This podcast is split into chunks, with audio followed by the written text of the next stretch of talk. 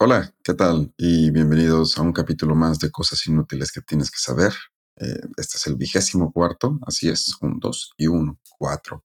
Hoy eh, me toca a mí solo dar los resultados, pero obviamente en el capítulo me acompañaron mis hermanos. Eh, con un 67% de los votos ganan los zombies, es decir, yo. Y con un 33% de los votos se queda el tema de Mauricio, los piratas. Eh, espero que disfruten el capítulo y no se les olvide votar en cosasinútiles.com.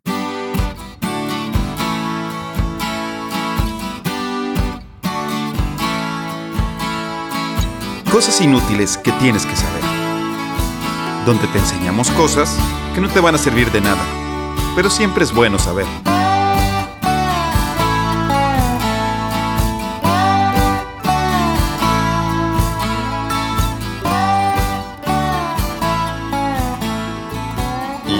Aquí estamos eh, empezando el capítulo. Me acompañan mis hermanos. Mauricio. Hola Mauricio, está viendo ahí su... No sé ¿Qué tal? ¿Qué tal, Fernando? Gusto saludarlos. Gracias por escucharnos un día más en Cosas Inútiles. Y ¿Qué tal a todos? Alberto. Bienvenidos, buenas tardes a todos. Un miércoles más de cosas inútiles que tienes que saber. Así es, si me escuchan un poco mormado es porque exactamente sí, estoy mormado. No se preocupen, no es COVID. Y si no es COVID, entonces no vale, ¿no? O sea, ahorita ya Sí, ya sé. otra común. enfermedad, sí, ya, ya, cualquier otra enfermedad con que no sea COVID, eh, puede seguir uno su vida normal. Eh, ok, pues hoy le tocará a Mario Alberto y a Mauricio contar un tema y yo los deleitaré con mis random facts que sí son quick, sí son random facts y no tienen títulos. Título. Qué triste. Qué aburrido. Pero bueno, para decidir quién va a hablar el día de hoy primero, Mauricio nos va a ayudar con nuestro invitado especial o invitada especial, Siri. Claro que Mauricio, sí. Un segundo. primero escojan eh, uno de ustedes. Yo, yo águila, yo águila, yo águila. Y si Sí, cae águila, pero- ¿empiezas tú? Pero, pero yo le voy a la América. Bueno, Mauricio, tú decide. Él escogió águila. Si cae águila, ¿empieza él o Ah. tú? No, empiezo yo. Eh, Ok, muy bien. Siri, tira una moneda. Águila. Vaya, Ok. salió águila. Cayó águila por lo que empieza Mauricio. Ok. Porque Mauricio fue el que dijo que si caía águila empezaba él. ¿Todos Sí. de acuerdo? Sí. Vámonos. Alberto tiene cara de pixel confundido. ¿Por qué? No. ¿No? Ah, ok, bueno. Pero antes de empezar con el tema de Mauricio, yo les voy a platicar mi random fact del día de hoy, un poco eh, macabro, pero interesante. ¿Alguna vez se han preguntado por qué los pelotones de fusilamiento no es nomás una persona? Ah, ok, Ok. espera. Ok, ok, ok, sí. Pues porque sería mucha carga moral, ¿no? Si uno lo mató, o sea, él mató a él. Ajá, O sea, como que el, el cabo, el cabo Márquez fue el que mató al, al caudillo Hidalgo. Pues Sí, es lo que hemos le hablado de conciencia grupal, ¿no? Sí, o sea, le pondrías. ándale, sí, conciencia grupal. Bien. sí, sí, sí, sí. Eh, exactamente es eso. Y además eh, es eh, una práctica común, no en todas partes, pero en muchos de los pelotones de fusilamiento, también una de las armas tenía una bala falsa. Ay, ay. Ajá, pero obviamente los Nadie sabía lo- cuál. nadie sabía cuál, más que obviamente los que los habían cargado. Entonces eso ayudaba a darle un poco de paz a los fusiladores de siempre tener esa idea de ah, ¿qué tal si no fui yo? Claro. Sí, Ahora, ah, también, güey, sí. si, si te acuerdas, los verdugos tenían una capucha. para que no les vieran las caras. Imagino que es algo así para no ponerle nombre al. Pues imagínate ir a comprar carne y lo. Ah, tú eres el que mata. Sí, sí, sí, sí, claro. Sí, No, o sea- y, y, ajá, y aquí este, a esto se le llama, sobre todo en los, en los pelotones de fusilamiento, se llama difusión de responsabilidad. Órale. Que es exactamente como dice Mario, pues así no, no, el cargo de conciencia es un poco más eh, ligero para los que sí dispararon, porque siempre pueden decir, bueno, si no hubiera disparado yo, eh, cualquiera de los otros cuatro lo Sí, hubiera claro. disparado y lo hubiera matado. Y esa ¿Cómo, idea de cómo es que se llama? Que ah, Eso el- lo- difusión de responsabilidad. Como cuando mi papá nos decía arreglen el aire. No, eso es otro, eso es otra cosa. Sí, Porque nadie lo arreglaba. sí, sí, que, ninguno no, de los, no. que ninguno de los tres lo hacía. Ese, ese es el que se llama el, eh, me lo sé en inglés, se llama bystander effect, que es el efecto de que cuando hay un accidente, entre más gente haya alrededor, menos gente va a ayudar. Me- Claro. No manches. Porque Esperas que siempre alguien va más a vaya a ser- hacer algo. Exacto, alguien más lo va a hacer. vas a decir, alguien más lo va a hacer. Es lo mismo, Eso es lo que sí le pasaba a mi papá cuando nos decía arreglen el aire. Qué belleza. O Sí. en, mi, en mi casa le llamamos valemadrismo, pero bueno. Sí, vale, madrismo. Sí. Eh, del hijo menor. del hijo menor, porque al cabo hay otros dos más grandes que lo pueden hacer por mí. A huevo. Eh, ok, ese fue mi random fact, sencillito, fácil, ligero, Bravo, sin bravo. título. Qué triste. Eh, ahora sí, Mauricio, ¿te parece si, empezamos con tu tema? Claro que sí. Y a este tema lo titulé Tinto de sangre. Bueno, todos sabemos quién es Bram Stro- Stoker. Stoker. Claro, cómo no. Ah, dijiste tres apellidos al mismo tiempo. entonces, Bram obviamente. Stoker. Bram Stoker. Bram Stoker. Eh, no, Ok, es un autor. Es el autor del libro Drácula. Ok. muy Ah. bien. Ah, ok. Sí, Vale. sí, sí. ¿Es de República Checa? Tienes que preguntar eso, Mabe. No tengo ni idea. Aquí, aquí lo o sea, neta, neta. O sea, en serio. No ¿Qué crees que soy? ¿El que trajo la historia? O sea, ¿crees que mi historia se trata de eso? No, es la entrada, es el intro, Mabe, por el amor de Dios. Eh, No creo que sea de. República Checa. Algo me diría que es de. ¿Qué crees que soy? ¿El que investigó el tema? Pues es que el tema no es Bram Stoker, Bram Stoker nada más como que el intro, dudo. Wow. De hecho, de hecho, es de Irlanda. Bueno, a ver, el No, punto- de Rumania, ah, de hecho perdón. sí. Ah, no, yo- yo- no, no, es irlandés, irlandés. Ya, ya, ya, ya. Aquí lo tengo. A finales del siglo XIX, el escritor irlandés Bram Stoker, irlandés, Mabe, ok, ok, ok. concibió una novela de terror relacionada con las leyendas centroeuropeas sobre vampiros y no muertos, que ya habían servido de inspiración para otros autores como John Polidori. Sí, no me pregunten qué escribió él, por favor. Stoker tuvo conocimiento de la existencia de un príncipe rumano llamado Vlad Draculea, que había vivido en el siglo XV y se Sabía había que hecho- Rumania iba a entrar en algún punto. pues sí, estamos hablando de Drácula. Se había hecho célebre, entre otras cosas, por su gusto de lo sanguinario. La fortuna del sobrenombre de Drácula se debe, en realidad, a una confusión. Su padre, el príncipe Voivoda Vlad. II, Voivoda es como gobernador, ¿eh? Ah. Sí, sí, es como gobernador de allá. Vlad II de Valaquia había ingresado en 1428 en la Orden del Dragón. Drac en húngaro. Drac en húngaro es dragón. Ah, Ok. mira nomás. Oh. Oh. De la mano del emperador Segismundo de Luxemburgo, por ello fue conocido en delante como Vlad Dracul, mientras que su hijo se le llamó Vlad Draculea, que esto es hijo de Dracul. Es como. Johansen, Johan, hijo de Johan, Johansen. Ah, un saludo sí. a Johansson. Johan. Jacob Johansen, que está viviendo en Barcelona, por cierto. No, Ah, cool. sabía. Wow. Sí. Bueno, Random X, fact. eh, sí, random fact. Sin embargo, sin embargo, la mitología romana, la figura del dragón no existía. Entonces, el término Dracul se designaba al diablo, por lo que Vlad III pasó de ser, en romano, el hijo del diablo. ¿Ok? Ah, De ahí donde nace Drácula, básicamente, o sea, el nombre. Ya, ya, Sí. Drácula, sí. Bueno, ello coincide con la leyenda sobre la crueldad y ánimo sanguinario de Vlad, recogida por crónicas de su época. En ellas se le presenta como un príncipe aficionado a la tortura y entusiasta de la muerte lenta, que solía cenar bebiendo la sangre de sus víctimas o mojando pan en ella. Ah, ok. Sí, sí, sí, sí, sí, sí. O sea, se tomaba y se decía, no, nomás para remojar el pan, güey. O sea, ¿Cómo se llaman los, los cubitos que le ponen a la ensalada? Los cubitos. Los crotones. Los crotones, poniéndole crotón. Poniéndole crotones así, sopita. En lugar de gazpacho era sangre. Se calcula que en sus tres periodos de gobierno, que suman apenas siete años, o sea, tres periodos de gobierno, siete años nada más que que gobernó, ejecutó a unas 100 mil personas, No en la mayoría No de las ocasiones mediante la técnica del empalamiento. Por esta razón se le conoce Wow. desde el siglo XVI como Vlad Tepes, esto es Vlad el empalador. Wow. Para comprender esta fama hay que situarse en el contexto de los Balcanes en las décadas centrales del siglo XV. En aquel entonces, el Imperio Otomano se hallaba en plena fase de expansión por el suroeste de Europa. Grecia quedó sometida desde la década de 1360. Serbia desde 1389 y Bulgaria desde 1396. Frente a los otomanos se encontraban el Reino de Hungría y los principados en los que entonces se dividía la actual Rumania, Valaquia y Moldavia, junto a Transilvania, territorio autónomo perteneciente a Hungría. ¿Ok? Oye, no sabía que el Imperio Otomano era desde 1300. Pues sí, Sí, o sea, es que el Imperio Sí. Otomano no Pues solo. ca- cayó en la Primera Guerra Mundial, o sea, hasta Sí, sí, sí. 1900. Sí, claro, pero el, el Imperio. Otomano. Sí. casi 600 años. Pues sí. No sabía. Bueno, yo no sabía, no sé si ustedes sabían. No, No, sí, lo, sí, no sí. lo había analizado de esa manera, la verdad. No, ni yo lo había analizado de esa manera, pero sí, sí, sí, el Imperio Wow. Otomano, la verdad es que duró bastante tiempo. Las guerras de frontera se convirtieron en una constante. Guerras de extraordinaria violencia, en las que las ejecuciones y represalias masivas estaban a la orden del día.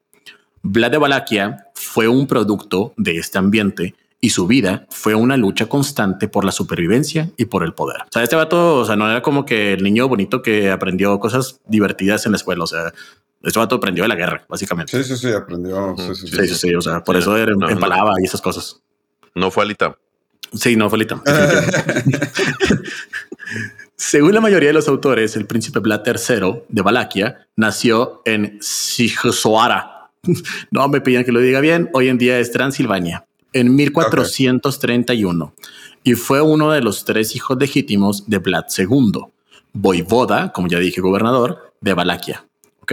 Con apenas 13 años, marchó a la corte otomana junto a su hermano Radu como rehén o garantía de su misión. Vlad II, en efecto, o sea, el papá de, de Drácula, había establecido con los turcos una alianza que le valió la enemistad del regente de Hungría, Juan Unyadi, de origen valaco. En 1447, este preparó una ofensiva contra Vlad, apoyándose de los boyardos valacos, nobles prohúngaros. El resultado fue la muerte de Voivoda y de su hijo Mircea. O sea, falleció el papá de Vlad y su hijo Mircea. Irritado por la pérdida de su aliado. Sí, sí, sí, tengo que explicarlo. O sea, Sí, sí, sí, no, no, no, es- no, es. Sí, no es sencillo. Irritado por la pérdida de su aliado en Valaquia, el sultán otomano Murad declaró a su hijo Vlad Draculea, Drácula, Drácula. pretendiente al trono. Al año siguiente lanzó a sus tropas contra un Yadi, el que mató al papá de Vlad, derrotándolo totalmente en Kosovo. Vlad aprovechó la circunstancia Órale. para apoderarse del trono de Valaquia. Pero su primer periodo de, go- de gobierno duró poco, pues en el mismo año 1448 fue expulsado a instigación de un Yadi. O sea, un Yadi, el que mató a su papá, Lo su papá. Sí, lo sacó del trono. Sí, sí, sí, sí. Vlad se refugió inicialmente en la corte del sultán otomano, con la esperanza de que lo ayudara a volver a Valaquia. Pero, defraudado en sus aspiraciones, en 1449 marchó a Moldavia, donde tenía parientes. ¿Ok? Fue con su familia. Papi, papi. Muy bien. Papi, papi. Los- no, en los- no, su papi está muerto. Tío, tío, tío, tío, tío. Ándale, tío, tío. Sí, sí, tío, tío. En los años siguientes intervino en las luchas intestinas moldavias hasta que en 1451 marchó a Transilvania, instalado en ciudades alemanas del país como Kronstadt. Ándale. Sí, sí, yo sí, sí, sí, sí. Johan, ya no nos escuches, por favor. Trató de reunir apoyos con, varia- con, con vistas a recuperar el trono de Valaquia. ¿Apoyos, pollitos? O sea, apoyo. Apoyo. ah, apoyo. Gente que se le sumara a su causa. güey. Muy bien, muy bien. Wow. No pollos. Tra- ¿Traían No. pollos o no? No, A lo mejor. ¿qué te- pues, ¿qué comían los soldados? Pollo. a Ah, pues ahí está, sí traían pollitos. Ah, te crees. La oportunidad, no, comía No la carne de sus aquí. enemigos. la oportunidad realmente de regresar a la conquista le llegó tras la conquista de Constantinop- Constantinopla por Mehmet II en 1453. Viendo a Hungría cada vez más amenazada por los otomanos, Unyadi se lanzó a buscar aliados para un enfrentamiento directo con los turcos. El noble que entonces era voivoda, o sea, el, el que entonces era el gobernador de Valaquia, se mostraba cada vez más entregado a los otomanos. Yadi pensó en sustituirlo llamando a Vlad. Estamos de acuerdo que este fue el vato que mató a su papá. ¿eh? Pues sí, pero sí, pues sí. era, era la Europa preguerra. Ahí se, Vlad- se valía todo. Vlad olvidó todo su rencor por la muerte de sus familiares y se lanzó al combate. Fue así como en 1456 logró hacerse de nuevo con el gobierno de Valaquia. Inició entonces su fase de gobierno más larga, hasta 1462. O sea, como ocho años. Ah, ok. Uy, no, hombre, no, no, eh, sí, sí. qué calmado, eh. No, no es Sí, tanta sangre. Aquella que le ganaría ante los contemporáneos y la historia misma la reputación siniestra que desde entonces lo acompaña. Esta fama se debe, en primer lugar, a los métodos que Vlad empleó en la guerra. desde que en 1940, 1460 decidió negarse a pagar tributo a los turcos. El enfrentamiento armado se hizo inevitable y este revistió los tintes de una cruzada tan brutal y sanguinaria como las que se habían librado en la Tierra Santa en siglos anteriores. La campaña de... mucha gente piensa, cuando, cuando la gente piensa en cruzadas, casi siempre piensa en esas, en las cruzadas de, Tierra Santa. Claro. Pero la verdad es que cruzada era nomás como un nombre que se le daba a las guerras comandadas por el Papa. Ajá, eh, sí. para rescatar Tierra Santa, para rescatar, pues no, para rescatar cualquier tierra denominada ah, comillas, ah, católica. Santa. O sea, eh, por ejemplo, la reconquista de España pudo haber sido denominada una cruzada. Mm.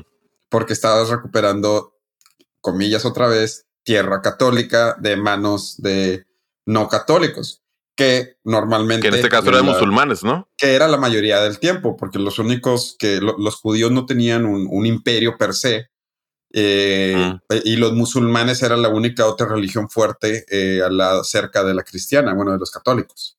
Sí. Pero bueno, Mauricio, cruzada. Claro. La campaña de mil, bueno, no es una cruzada, realmente es nada más, o sea, el asemejamiento de que fue tan sanguinaria como esas. Ah, ok. sí, pero bueno, válido. La campaña de 1462 nos da un ejemplo de sus métodos. En respuesta a una ofensiva turca, Vlad atravesó el Danubio para saquear el país búlgaro, entonces parte del Imperio Otomano. Al término de la campaña, envió al rey húngaro Matías Corvino dos sacos llenos de orejas, narices y cabezas, acompañados con una carta en la que decía, he matado a hombres y mujeres, a viejos y jóvenes, desde Oblusitsa y Novoselo hasta Samvit y Higen hemos matado a 23.884 turcos y búlgaros, sin contar a aquellos a los que quemamos en sus casas, o cuyas cabezas no fueron cortadas por nuestros soldados. Mira nomás. Terminemos juntos lo que juntos hemos iniciado y aprovechemos esta situación, puesto que si Dios Todopoderoso escucha las oraciones y los ruegos de la cristiandad, si favorece los ruegos a sus piadosos servidores, nos concederá la victoria sobre los infieles enemigos de la cruz. Vlad, pues, se veía a sí mismo como un cruzado, de hecho. Nada como un correo agresivo, ¿verdad? Nada, sí, sí, sí, sí, Un buen día en la oficina. Un buen día en la oficina. sí. Al mismo tiempo, el voivoda, gobernador, aplicó las mismas tácticas violentas contra sus súbditos, contra los de Vlad, a fin de asegurar su autoridad. No le faltaban motivos para temer su posición. La nobleza boyarda se mostró desafecta absteniéndose de participar en la guerra contra los turcos. Los colonos alemanes, por su parte, protagonizaron diversas revueltas. De ahí que, como abrazo ejecutivo de la justicia, el voivoda la, la impusiera con crudeza, castigando duramente a los delincuentes y sofocando las rebeliones. Las sádicas ejecuciones de sus víctimas resultaban ejemplares y contribuían a imponer el orden de algún era, modo. Era como un tipo de escarmiento, entonces también. Es correcto. Pues, es correcto. Digo, a final de cuentas, la mayoría de las ejecuciones están hechas para, por escarmiento. O sea, la mayoría de los correos agresivos son También. De algún modo podría decirse que su máxima era que el temor traía consigo la obediencia. Su severidad dio lugar, dio lugar a historias como la de la jarra de oro que dejó frente a su residencia en Trigosfiste, para que los viajeros pudiesen beber agua en ella. Tal era el temor que inspiraba al gobernante que nadie osó nunca a robarla. Pero el método de castigo con el que se asocia la figura de Vlad es, claro está, el del empalamiento. No fue una invención de Vlad, sino que su historia se remonta desde tiempos de la, de la antigua Asiria y se utilizaría durante largo tiempo. Estamos en el 1300, ¿verdad, Mo? 1400. 1400. 1400. 1460, más o menos. Las fuentes apuntan, en todo caso, que Vlad llegaba a extremos de macrabo refinamiento, prolongando la agonía de los condenados y utilizando los cuerpos de los emparados como terrorífica advertencia. O sea, ponía empalados afuera de sus lugares. Pues el ejemplo más conocido de su ensañamiento lo constituye el conocido como Bosque de los Empalados, lugar en el que se dice que Tepes hizo talar todos los árboles para empalar a más de 20 mil prisioneros. El cronista Calcondilo asegura que Mehmed II, al visitarlo en 1461, retrocedió horrorizado, aunque al mismo tiempo elogió al príncipe que demostraba ser un experto en el arte de gobernar mediante el terror. Wow. ¿Hasta qué Sí, de punto hecho, son hay ciertas? imágenes, ¿eh? Están bien intensos. Digo, o sea, no hay imágenes, Sí, sí, obviamente, sí. porque no es como que existan fotografías, Oye, pero Sí, hay ilustraciones. sí. ¿Hasta qué punto son ciertos estos relatos sobre la crueldad de Vlad? No hay duda de que algunos de ellos son tendenciosos, como sucede con las crónicas alemanas, surgidas del testimonio de los colonos germanos de Transilvania hostigados por el voivoda. Otras crónicas, en cambio, lejos de censurar al sanguinario príncipe, elogian sus métodos implacables. Es el caso de los testimonios rusos. En la época y lugar en que vivió Vlad, su crueldad no fue un modo alguno excepcional, aunque no cabe duda de que pocos llevaron tan lejos sus métodos terroristas. Pero es como, es como que con que el 10% de lo que dicen fuera verdad. Sí, dude, ya con eso es Ya, ya, suficiente. ya. Sí, ya, Sí, ya, ya eso es más que suficiente para. Sí, sí, ya es un mundo de empalamiento. Yep. Con que solo haya matado el 10% de los 100 mil que dicen que mató, ya. Son muchos empalados. En 1462, Vlad fue derrotado por los turcos. Pasó 12 años prisionero en Hungría hasta 1476, que recobró su utilidad como candidato al trono de Valaquia. Su tercera etapa como voivoda terminó al caer abatido en una emboscada turca. Oh. Su cabeza fue exhibida en Estambul y su cuerpo fue enterrado en el monasterio del lago Sano- Sanogov. Sanogov. Ah, o sea, obvio en un monasterio y con todos los, los rituales Claro, cristianos. sí. O sea, Que te, que te abre más las puertas del cielo. que empalar a 100 mil Que personas. empalar a 100 mil personas. Pues que no, ve que se llama el hijo del diablo. Pero fue una confusión, fue una confusión. No, no, era el hijo del dragón. Básicamente, en siete años, este vato ejecutó unas 100 mil personas mediante la técnica de empalamiento en la mayoría de los casos. Y el bosque de los empalados es un lugar en donde se dice que Tepes hizo talar todos los árboles para empalar a 20 mil prisioneros. Qué belleza. No manches. Y esta es la historia básicamente que inspiró a nuestro conocidísimo y espectacular Drácula de todas las historias que hemos visto, leído y disfrutado en nuestra niñez, juventud y no quiero decir adultez porque quiero pensar que sigo siendo un niño, pero bueno. Eh, no, no. Eh, Oye, ¿sabes qué me quedé, me quedé pensando? Eh, dijiste ahorita mil seis, mil cuatrocientos, ¿verdad? Ajá. Todavía hasta 1500, 1600 la gente mataba por por matar, o sea, por Sí, pues es la época medieval. Sí, sí, sí. A lo que voy es la, la época que tenemos ahorita de derechos humanos, de Ah, no, Desde de un nata, poquito. Sí, sí, sí, sí, Ah, sí, sí, sí, lo sí, sí, sí. O sea, estamos de acuerdo que apenas aquí en México realmente se vincula bien los derechos humanos hasta el 2011 que reformó la constitución, ¿verdad? O sea, llevamos no, 10 te años. vayas tan, no te vayas tan lejos. Ves series como la de Mad Men que están ambientadas en los 50 y el tipo de comentarios que se avientan serían completamente Sí. fuera de lugar. Yo estoy de acuerdo con lo- los temas eh, machistas, misóginos, Ah, bueno, dices- racistas, pero de gente, o sea, de un rey que diga, mátalo. ¿Por qué? Mátalo. O sea, ¿Hablo, ¿Hablo chino o qué, papi? sí, ándale, ándale. Mira, ahí sí para que seas, sin- para serte sincero, sí hay cosas bien puntuales Hablo porque, chino. o sea, incluso Estados Unidos tiene su reserva el derecho de la vida, güey. O sea, para poder tener la pena de muerte todavía en Estados Unidos, cual- la cual es aplaudible por algunos y otros la rechazan, obviamente. Sí, para los sí, derechos sí. humanos es como, tú no puedes estar en la Organización de Naciones Interamericanas, o sea, si no, si, si, si te reservas el derecho a la vida, es como que el principal motor de derechos humanos Sí. que existe, dude. No, no te vayas tan lejos. Hay fotos de la última persona a la que se En le Francia, la ¿no? cabeza Francia. con una guillotina. Sí. Oye, de hecho, estaría para que com- comentaras, y eso que ya viene el mundial, lo que tú sacaste, Wisi, de, de Qatar, ¿De qué? de que eh, ya ves que nos traían a, a los mexicanos por el, Ah, por el sí, grito claro. de, sí, sí, sí, por el grito de de. Uto. Ajá, el Ya grito saben homofóbico. cuál. Pero Wisi sacó una, una analogía bien simpática. ¿Le, puede- le puedes contar? ¿Cuál? La de. La de Qatar. O sea, no podemos gritar eso, pero en Qatar. Ah, pero en Qatar sigue siendo ilegal y hasta se puede castigar con pena de muerte la homosexualidad. Obvio. Y ahí Sí, vamos o sea, a Vaya, vaya, vaya, vaya. Claro. o sea, a los mexicanos nos, puede- nos quieren cancelar partidos por gritar eso, pero van a hacer el mundial. En No, Qatar, un donde- país en el que es ilegal ser homosexual. Además, durante el mundial, parejas homosexuales no O se van a poder quedar juntas en el mismo hotel. No, y te pide, nos, nos contaste, ¿no? Que te pide no sé qué. Sí, sí, sí, Marte, certificado de matrimonio. Si no estás con tu pareja, como es mi caso, por ejemplo. Estaría en votar en un partido en el que griten, eh, Uto, eh, ¿tiene pruebas o qué?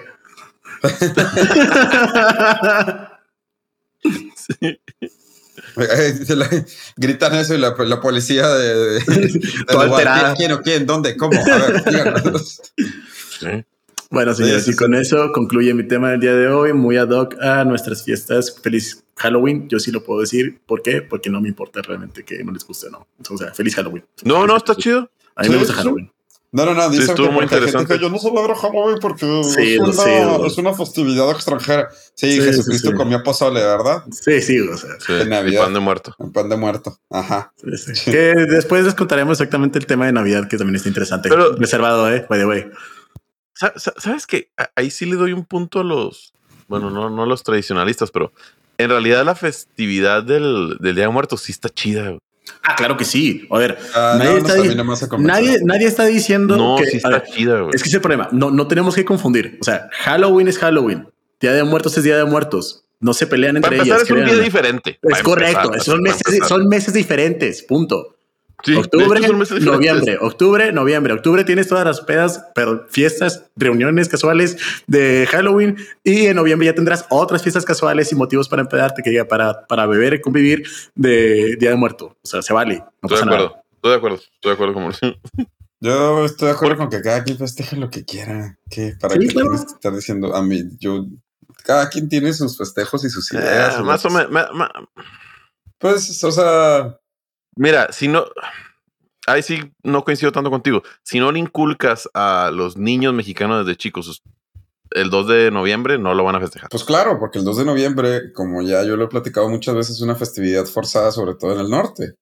Estoy Porque de acuerdo, no es- no pero es- sí, no- es que porque sí. no es del norte. Es- o sea, Porque no es del si, norte. si- México fuera tan federalizado como Estados Unidos y cada estado tuviera sus propias tradiciones, no lo festejarían y sería una tradición que se festejaría en el centro y el sur, pero como al final de cuentas la educación es más centralista, pues por eso la tenemos. Pero También- si no, no la tendríamos. También siento que no se ha culturalizado bien. O sea, el hecho de que sean únicamente ir al panteón y visitar a, a- a tus seres queridos que ya están difuntos, la verdad es que puede ser hasta tedioso para un niño, la realidad.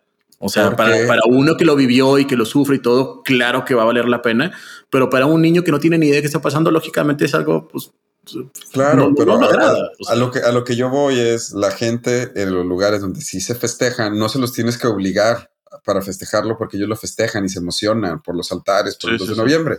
Y nosotros no nos emocionamos, no lo festejamos porque como siempre ha sido una festividad forzada, que se puede cambiar, se puede cambiar. Lo único que yo digo es, lo único, es, lo Mm. único que yo digo es como, Lo único que digo es, si lo vas a hacer, no hay problema, pero entonces en los panteones también pon, no sé, desfiles, cosas bonitas, cosas que los niños puedan disfrutar también para que puedan allegarse a, A esa tradición. Pues sí. Eso es todo. O sea, o sea, po- amenízalo. Punto. ah, esto se convirtió en un tema Sí, político, social, Tema cultural. Este, Pero bueno, que, ¿qué les vamos parece con tu random vamos- fact para. No, mejor vamos con una pausa y regresamos con mi random fact. ¿Qué les parece? Vale, vale.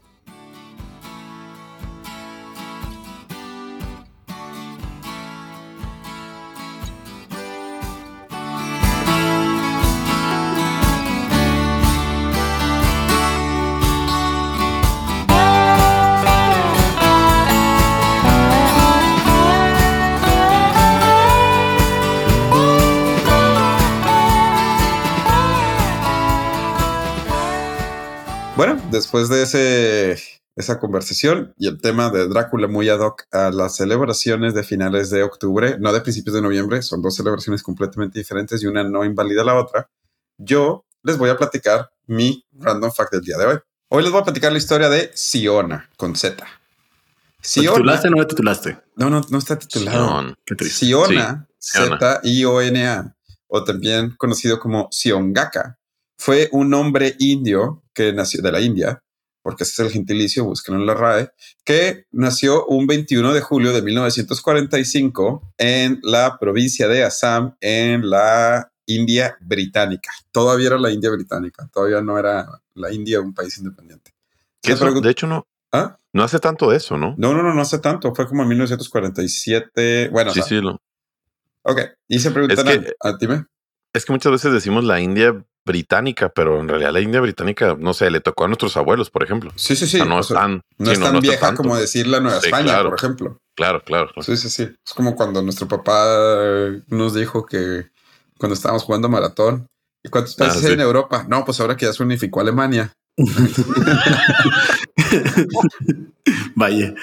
No, Sí, pues, a ver, espérate. Ahora que ya se unificó Alemania, uno, dos. dos. no, pues con la caída de Yugoslavia, este, A ver, espérame, déjame los cuento. a ver, final de espera, cuentas, ¿estás, ¿Rusia es parte o no es parte? estás contando el Imperio Otomano o no? Eh, bueno, y me van a decir, bueno, ¿y qué tiene que ver este señor Siona? Bueno, el señor Siona tiene el récord Guinness de liderar la familia más grande del mundo. Y no oficialmente tiene el récord mundial de tener el mayor número de hijos. Esto lo Ah, hizo. Gengis Khan dice, ahí te voy. Hijos, hijos, hijos. No, bueno, no sé. ¿Varones? Pues sí, no, no, no, no sé. Eh, de la- ahorita en la época moderna. No sé cómo decirlo, pero bueno, Siona se casó con 39 mujeres y tuvo 94 hijos. Eh, ¿Era mormón? No, era de una división de la iglesia presbiterana conocida como Chana Paul. O no sé, no, no, no, no, no, no hablo el idioma de los misos, que son los nativos de donde viene Siona. Esta fue fundada por el mismo tío de Siona, eh, que al fallecer le dio el liderato al papá de Siona llamado Chalianchana, el cual fue líder hasta su muerte y es ahí fue cuando Siona fue nombrado su sucesor en 1997. Para el momento en el que Siona fue nombrado sucesor de su padre, ya tenía más esposas que su papá. De hecho, se casó con 10 de ellas en un solo año, con 10 de sus 39 esposas. Eh, obviamente, como pueden imaginar, la esposa más grande era como que la líder de, la, de las esposas. Las esposas vivían, bueno, la familia vivía en una casa de cuatro pisos, donde las más jóvenes vivían más cerca de, o sea, dormían más cerca del, de donde vivía Siona. Ok. Em, entonces, o sea, las iba rotando y conforme se iban haciendo viejas, las iba pasando los pisos de abajo para que se hicieran cargo de, las, de los hijos de las otras. Sí. Wow. Em, murió, Siona murió el 13 de junio del 2021 con 39 Ay, esposas y 94 hijos. Así es, vivió ¿El año 75 pasado? años. Ajá, murió de hipertensión y diabetes. Eh, le sobreviven ahorita 38 de sus 39 esposas y 89 de sus 94 hijos. Y además logró conocer a 33 nietos y 14 nueras. No manches. de hecho, eh, aquí en México acaba de salir una jurisprudencia. Jurisprudencia son sentencias de la Corte Federal este, que permite gracias. la poligamia aquí en México, de hecho. O sea, ya, ya- ya te puedes casar más de una vez. Yep. Eh, Es una ¿qué parte, más? sí. Siona tenía 39 esposas, como ya dije, 22 de ellas menos de 40 años. Eh, cada una podía pasar una semana con él a su discreción. Tenía 26 yernos y 14 nueras, como ya lo mencioné. Su última esposa se casó con él en el 2004. Em, y sí, Entonces, para ¿cuántos el hijos tuvo en 2005, total? tres de ellas habían muerto y, do- y algunas, número desconocido, lo habían dejado y habían escapado de la casa. Pero sí, esa Neta, es historia. ese es un juicio de herencia que no me gustaría llevar, definitivamente. Sí, ya sé, ¿verdad? es, exactamente. Esta es la historia de Siona, el hombre con la familia más grande del mundo. Te tocaron dos centímetros cuadrados de la hacienda, sí, pues, así es. Eh, más o menos. Más o menos, de hecho. Pero bueno, historia de Siona. Mario Alberto, pasamos con tu tepa. Este lo titulé El del millonario esclavo. El día de hoy les contaré la historia de William Henry Ellis. De aquí hasta la mitad de mi historia lo voy a pronunciar lo más americano posible, así que le diré William. William. Ahorita, ahorita ven por qué. Esta historia ha sido plasmada en libros y hasta una película en proceso. La, ma- la mayoría de lo que les voy a contar lo tuve de una historia de la BBC escrita por Patricia Zulbarán. Ahí va a estar el link, todos los derechos reservados para ella. En el libro, escrito por Carl Jacobi, describe a nuestro personaje como un afroestadounidense que hizo todas las cosas que un afroestadounidense en su tiempo supuestamente no debía hacer. Wow. Ahí les va. William, de descendencia afroamericana, nació en 1864. Primer pedo. Ok.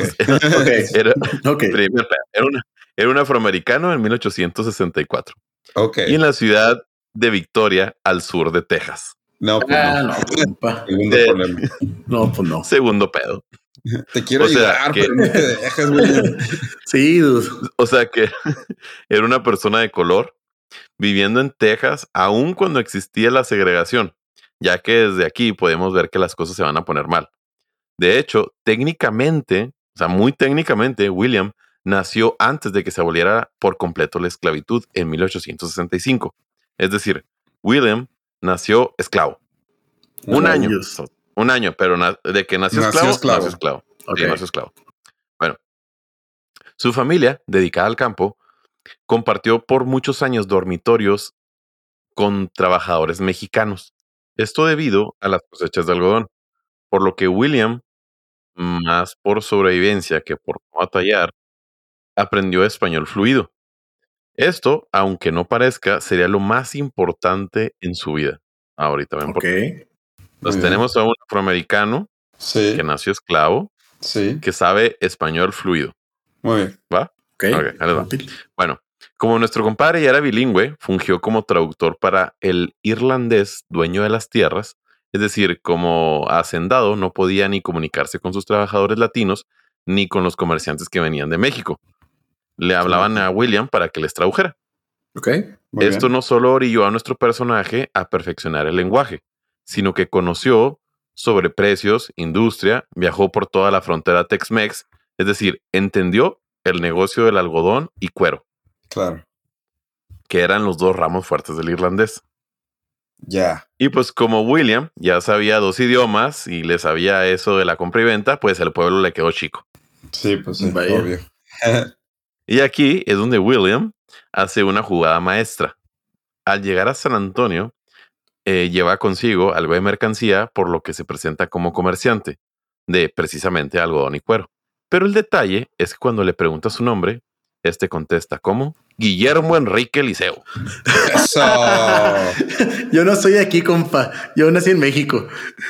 Originario de los perros en la azotea de México. De México. Vaya. Mira nomás. Así es. Nuestro compadre William se había cambiado el nombre a Guillermo Enrique Eliseo. A ver, y cabe resaltar que eh, durante esta época en México se recibían algunos esclavos afroamericanos. Porque, Ahí vamos, pues, ahí vamos. Ahí vamos, mira nomás, yo saltándome. Vamos, Mario Alberto. Guillermo Enrique Eliseo. Este movimiento resultó sumamente fácil por dos motivos. Uno, no existían documentos oficiales personales, es decir, pasaportes. Claro. Obvio. Y dos, nuestro memín, el comerciante, hablaba español fluido. Claro. Ahora, no crean que esta fue una idea que se le ocurriera al momento. Verán, acá en la tierra de los frutilupis no existía la esclavitud desde mucho antes que Estados Unidos, por lo que los esclavos afroamericanos veían a México como una gran tierra de libertad. De hecho. Sí, qué bonito. sí, sí. de hecho se estima que 4.000 esclavos huyeron de Estados Unidos a México. A la madre. Sí, antes de la Guerra Civil estadounidense. Del libro escrito por Carl, menciona, menciona un esclavo. No había razón para huir hacia el norte. Todo lo que teníamos que hacer era caminar, pero caminar hacia el sur. Y ahí seríamos libres, tan pronto como cruzáramos el río Bravo. Ay, qué bonito. Sí. O sea, éramos la tierra de la libertad. Yeah. Vaya. Eso es muy simpático ahora que lo dices, irónico. Está, está bien irónico. Sí. Pero bueno, un punto importante aquí es que nosotros, después de la independencia de 1821, se crearon las leyes para proteger a los esclavos, sobre todo el comercio. De hecho, todos los menores de 14 años no podían ser esclavos. O sea, desde 1821 no había esclavos meno- menores de 14 años. Ya. O sea, Sí, sí, sí. había esclavos antes de la independencia, Sí, sí, sí. pero claro, de ahí sí, dijeron sí. que no, menores de 14 sí, no manches. Sí, le hemos regado Eso no. demasiado definitivamente en México con cuestiones de derechos humanos, pero hay ciertas cosas que hemos hecho bien. Y una es Sí, sí, esa fue una buena. Sí, sí, sí. Pero pues en Estados Unidos eso de pagar por la mano de obra nunca ha sido su fuerte. Así que ellos decidieron esperar un ratito más para eso de la libertad. Y el problema más grande fue que incluso una vez que se declaran totalmente la libertad, comenzaron las leyes de segregación. Sí, claro. sí, sí, sí. O sea, Sí, sí, sí. sí, o sea, Eres libre, pero no dijeron, formas ah, parte de. exactamente. Exacto. Sí, o sea, sí, sí, sí. Una, una vez que dijeron que, "Oh, ok, está bien, no hay esclavos, pero Y, y, y tenían una frase que se escucha hoy, para mí se escucha extremadamente extraño. Se llama separate but equal. Ah, separados. madre. Y era, y era el no, deja tú, Mau, era el lema. Qué poca.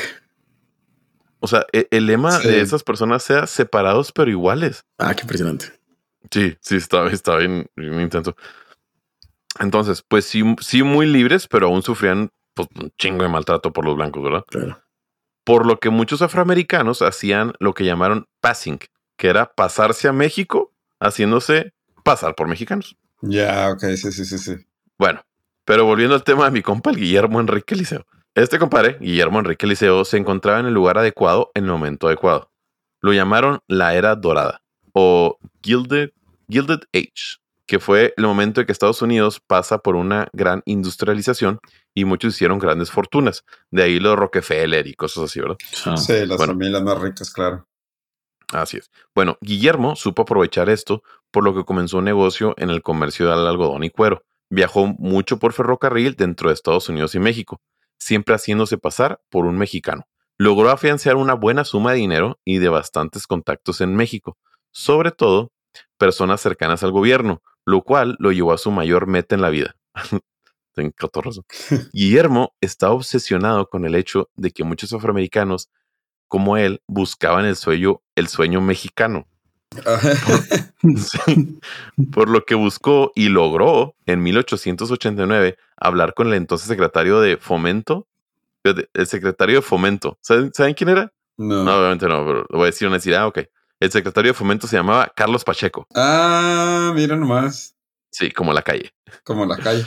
Y lo convencieron de que, en lo personal, no sabía que esto había existido, lo convencieron de hacer un contrato por 10 años para colonizar 20 mil personas en México. Madres. Colonizar. O sea que básicamente era traer afroamericanos para México y darles tierras para que progresaran y como en Estados Unidos andaban dándose de balazos, que si los dejaban ahí, que si escuchen esto, que si los... Ah, espérense, porque una de las ideas en Estados Unidos cuando dijeron, no, pues ya, ok, libertad para todos, hubo una idea de... man- de ah, es que no me gustaría decir mandarlos, pero Segregarlos. pues sí, No, no, pues no. sí, se segregarlos, ofreció- segregarlos a África. O sea, Sí, sí, sí, se les ofreció ir a África. De ahí sale se les Liberia. ofreció ir a... Ajá, pues sí, pues sí, así. Sí, sí, pues sí. es Se como les, es. ofre- Bueno, se se, les dice como es. ofrece, sí, se Sí. les ofrece regresar a África a los afroamericanos que así lo quisieran. Sí, claro. Y, sí, y así fue, compran un fue. pedazo de tierra en África y es así como nace Liberia. Por eso la bandera de Sí. Liberia se confunde mucho con la de Estados Unidos, porque la bandera de Liberia es originaria de Estados Unidos, pero nomás tiene una estrella porque nomás es una nación. Totalmente.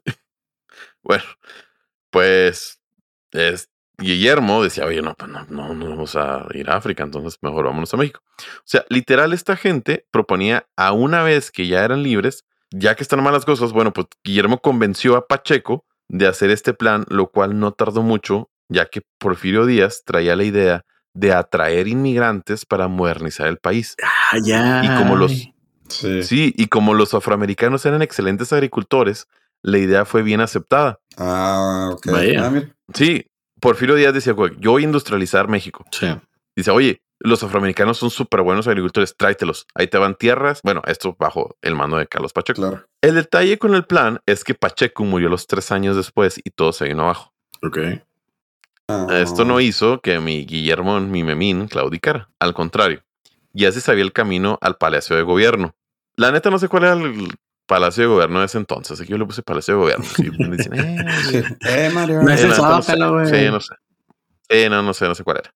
Bueno, Guillermo no se agüitó por lo de Pacheco y a la firma de un contrato con la compañía agrícola limitada del Tlaulilo significó que casi mil afroestadounidenses emigraron a esta enorme hacienda, ubicada al norte de México entre Durango y Coahuila. O sea, mil, mil afroestadounidenses se vinieron en- entre Durango y Coahuila.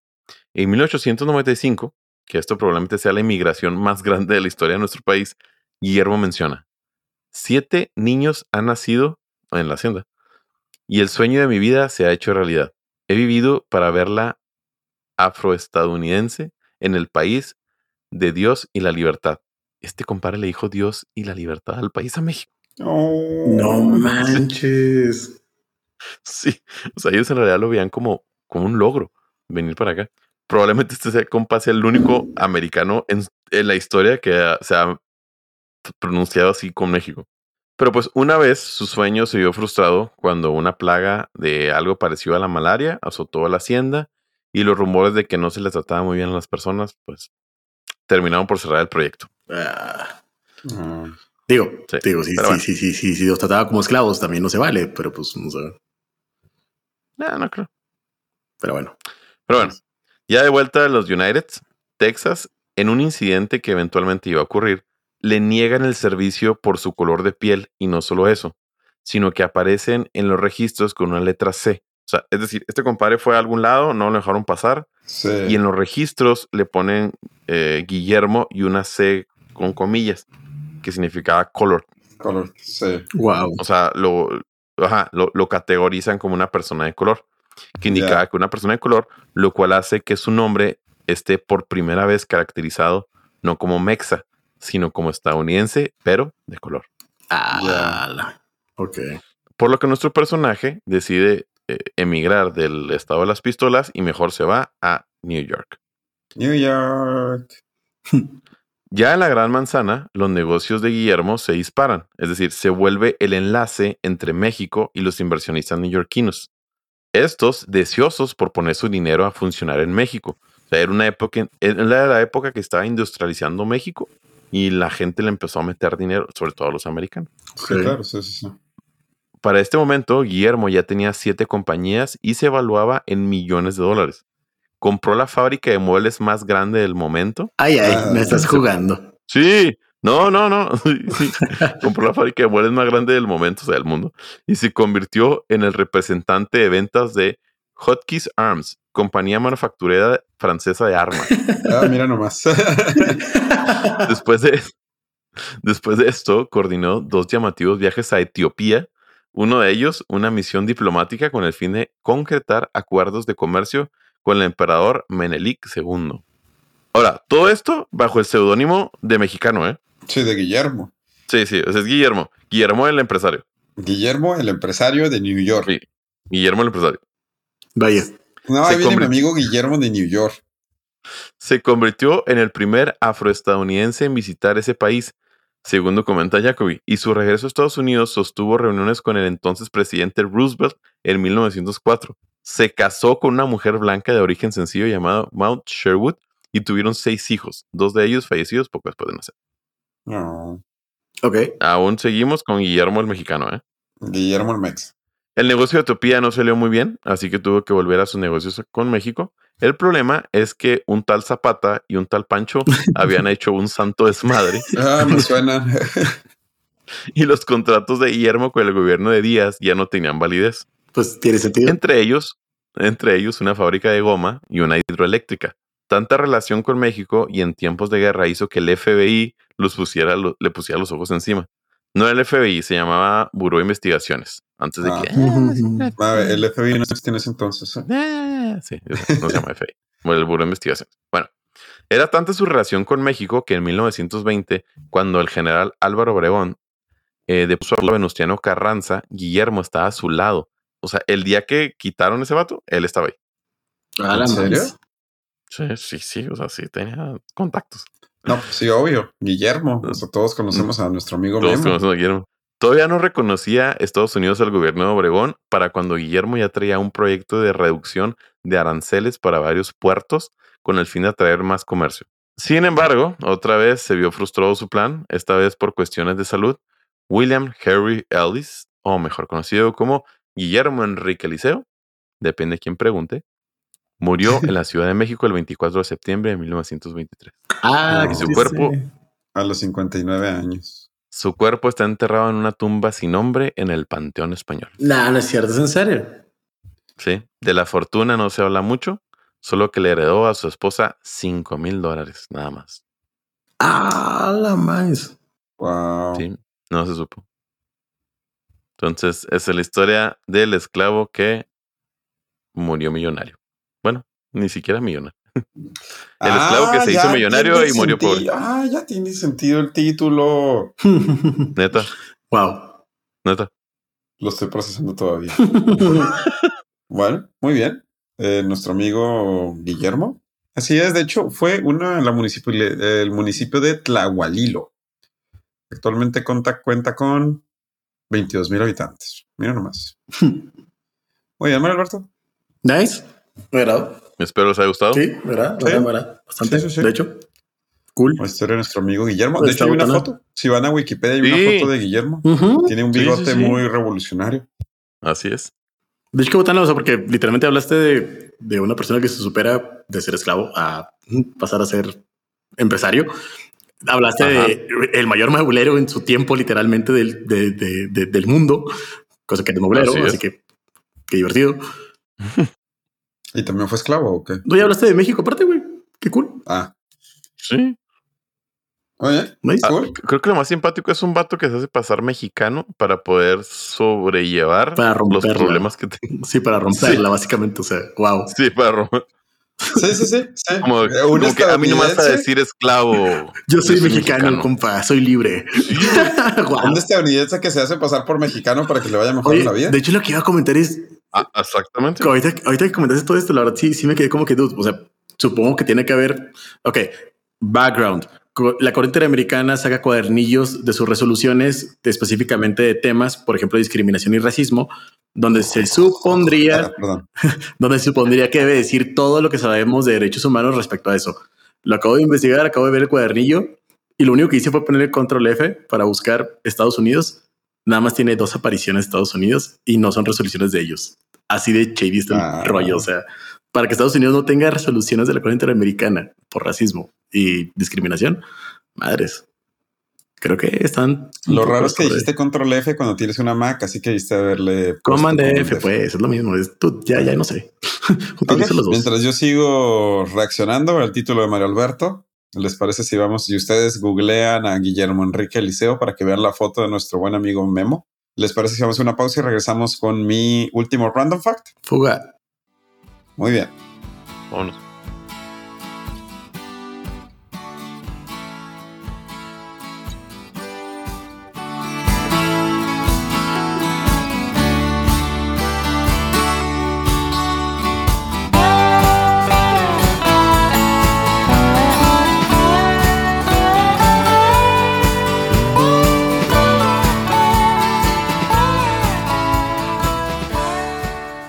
Muy bien, y estamos de regreso y yo les voy a platicar, mi último random fact es sobre el invierno. ¿Han escuchado la expresión The Winter is Coming? Sí, Game of Thrones, Lord Game of Stark. Thrones. Así es, Game of Thrones. Stark. Eh, la diferencia entre Game of Thrones y la vida real es que en Game of Thrones eh, la- el invierno dura a veces hasta años, ¿verdad? Ujú. Ujú. Eh, cuando en realidad para nosotros sabemos que el invierno tiene un fin, un principio y un fin, y no va a durar más de unos tres, cuatro meses, siete meses si eres el fatídico 2012 y cae nieve el primero de mayo en Chihuahua. Sí. Pero, ¿qué pasaría si les dijera que sí existió un invierno que duró años? Ok. No sabía. Pues la era de hielo, ¿o qué? No, no, no, no. Fuera de la era de hielo, estamos hablando ya de, después de la historia. O sea, no es prehistórico, es historia. Existen, de hecho, datos que comprueban que esto existió. Y estamos hablando del invierno volcánico del 536 de nuestra era. El invierno volcánico del 536, el 536 después de Cristo, fue un evento climatológico que ha sido reconocido como el peor, eh, la peor época en cuanto a mm, clima bajo en el hemisferio norte en los últimos por lo menos 2000 años. Aunque en realidad se le conoce, o sea, se le conoce como invierno volcánico, no existe una en sí una mm, explicación de por qué sucedió. Se cree que fue por una erupción volcánica en un volcán llamado Rabaul en Papua Nueva Guinea.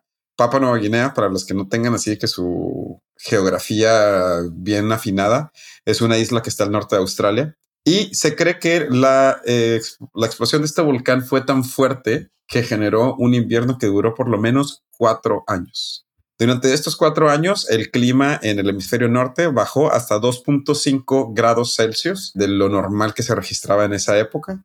Tenemos escritos del Imperio Romano de Oriente, o lo que después se convertiría en el Imperio Bizantino, que dice, uno de ellos en el 538, dos años después de que se empezaron a registrar lo, el invierno volcánico, llamado Casidorus, escribió a uno de sus subordinados diciendo, los rayos del sol son tan débiles que el sol parece azul en lugar de amarillo. Otra de las líneas dice, al mediodía, la gente no tiene sombras. No puedes ver sombra ni de gente ni de edificios en las calles porque el sol no las genera. También dice, la luna, incluso cuando debería estar llena, no tiene nada de su esplendor común. Un invierno sin tormentas, una primavera sin flores y un verano sin calor. Así, hay muchos registros sobre este invierno que duró aproximadamente desde el 536 hasta el 540. Eh, ¿Cuatro años? Cuatro años. Existen evidencia científica. La, la, evidencia científica que más, aparte de los escritos, sí. la evidencia científica con la que más se, se apoyan los historiadores es que eh, hay un árbol en la Universidad de Belfast a la cual se le hizo el, el árbol uh, tiene más de 1500 años de vida, por lo que se sabe que, que había existido en el 536, y eh, se le hizo un análisis de los anillos y se comprobó que en los años entre Mm. 536 y 540 el crecimiento creció del nada. árbol sí creció, pero creció no lo normal ah, comparado al antes y el después de, de lo que se le Mm. llama el invierno. Y de hecho, lo impresionante es, o sea, incluso para Game of Thrones sí es algo, ¿eh? O sea, los inviernos en Game of Thrones duran alrededor de 10 años cuando son largos, dude. O sea, wow. Sí, no, no, no, sí, Sí. sí, sí. Se cree que pudo haber sido una combinación de varios volcanes, un meteorito o algún cometa que se haya estrellado en la Tierra. Se cree que este eh, invierno tan prolongado dio entrada a la migración de los mongoles eh, a Europa, tratando de buscar tierras más cálidas, porque pues a final de cuentas afectó a todo el hemisferio norte. Y eh, una cosa que se le conoce como la pequeña edad de hielo de la, antigua, de la antigüedad tardía, que es una edad de hielo entre comillas, donde bajó también mucho la temperatura entre los siglos 6 y 7, por lo menos en el hemisferio norte. Y por último también do entrada a la plaga de Justiniano, una plaga que afectó Europa entre los años 541 y 549. Justiniano fue literalmente uno de los padres del derecho. O sea, básicamente él fue el que hizo un una compilación de todas las leyes romanas. Esta botana. Y también tuvo una plaga, mira. Por lo que veo. al parecer. Que, los, que lo que se cree es que era una plaga bubónica. Así que esta es la historia de el invierno volcánico del 536. O sea, que si hay inviernos Sí. largos. Ajá. Winter is coming. Winter is coming.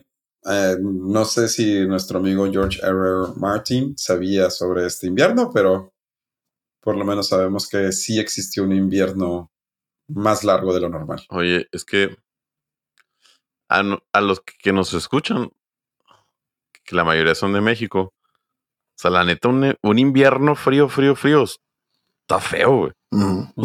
No, o sea, a los que nos ha tocado menos 15, menos 18, que yo sé que los de Estados Unidos, eso no es nada, güey. No, no, pero de todos Me queda es bastante. A menos ¿no? O sea, 19 menos ya cala, menos 19 ya Canadá cala. o- Sí, sí, sí. O sea, a lo que voy es cuando nos tocó la helada del 2011, si mal no recuerdo. En Delicias. menos 20. En Delicias pasó eso. En, de- en Delicias hubo una helada del 2011 donde llegamos a menos 18, menos, Menos 20, 19. menos 20. Y era, eh, deja tú el frío, o sea, la ciudad se paralizó. O sea, Sí, claro. yo sé que para una ciudad en Estados Unidos como que eso no es nada, sí, nos queda claro, pero estamos hablando de una ciudad donde llegamos a 50 grados, a 45 grados en verano, o sea, no estábamos preparados para eso. Sí. O sea, realmente que haya, que haga un frío de esa magnitud es como se paraliza literal la ciudad. O sea, no, no había nada, no había gas, no había internet, no había Ni, agua. ni siquiera nevó ese día. No, no nevó. No, no, no. no, nomás Yo- hacía mucho frío. Sí. Y me acuerdo mucho de escuchar a los gatos, eh, pues quejándose del, Pues, no manches. Congelándose pues, Sí, sí, sí. Claro. del frío. Horrible. No, Sí, sí, fue horrible. una- No, y, y, este, además la gente escucha que hubo, o sea, que en esta época, no sé, bajó 2.5 grados, 2.7 grados centígrados. Y uno dice, ay, pero pues si no es nada. No, sí es. Para, para ti tal vez no sea porque nomás te pones una chamarra encima. y porque Sí, pones claro. tu calefacción o te pones una, una cobija encima, pero para ese entonces que la gente no tenía métodos para Sí, claro. calentarse, Sí. más Ah, de, eh, oh, no lo había pensado, sí es cierto, ¿cómo se bañaban? no, pues no. Oh, no se bañó. No, No, pues, es Europa Eh, en el siglo en el siglo VI.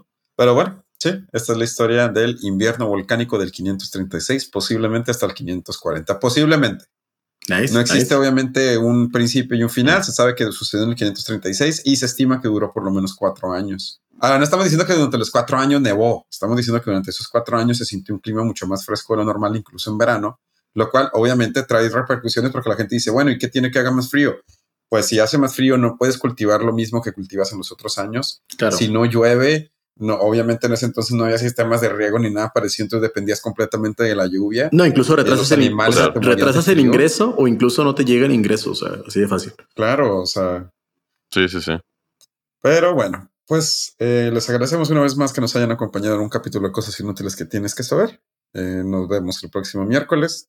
No se les olvide votar en cosasinútiles.com. ¿Verdad, Mario Alberto? Vámonos. ¿No? Muchas gracias, por señores. escucharnos. Nos vemos la siguiente semana.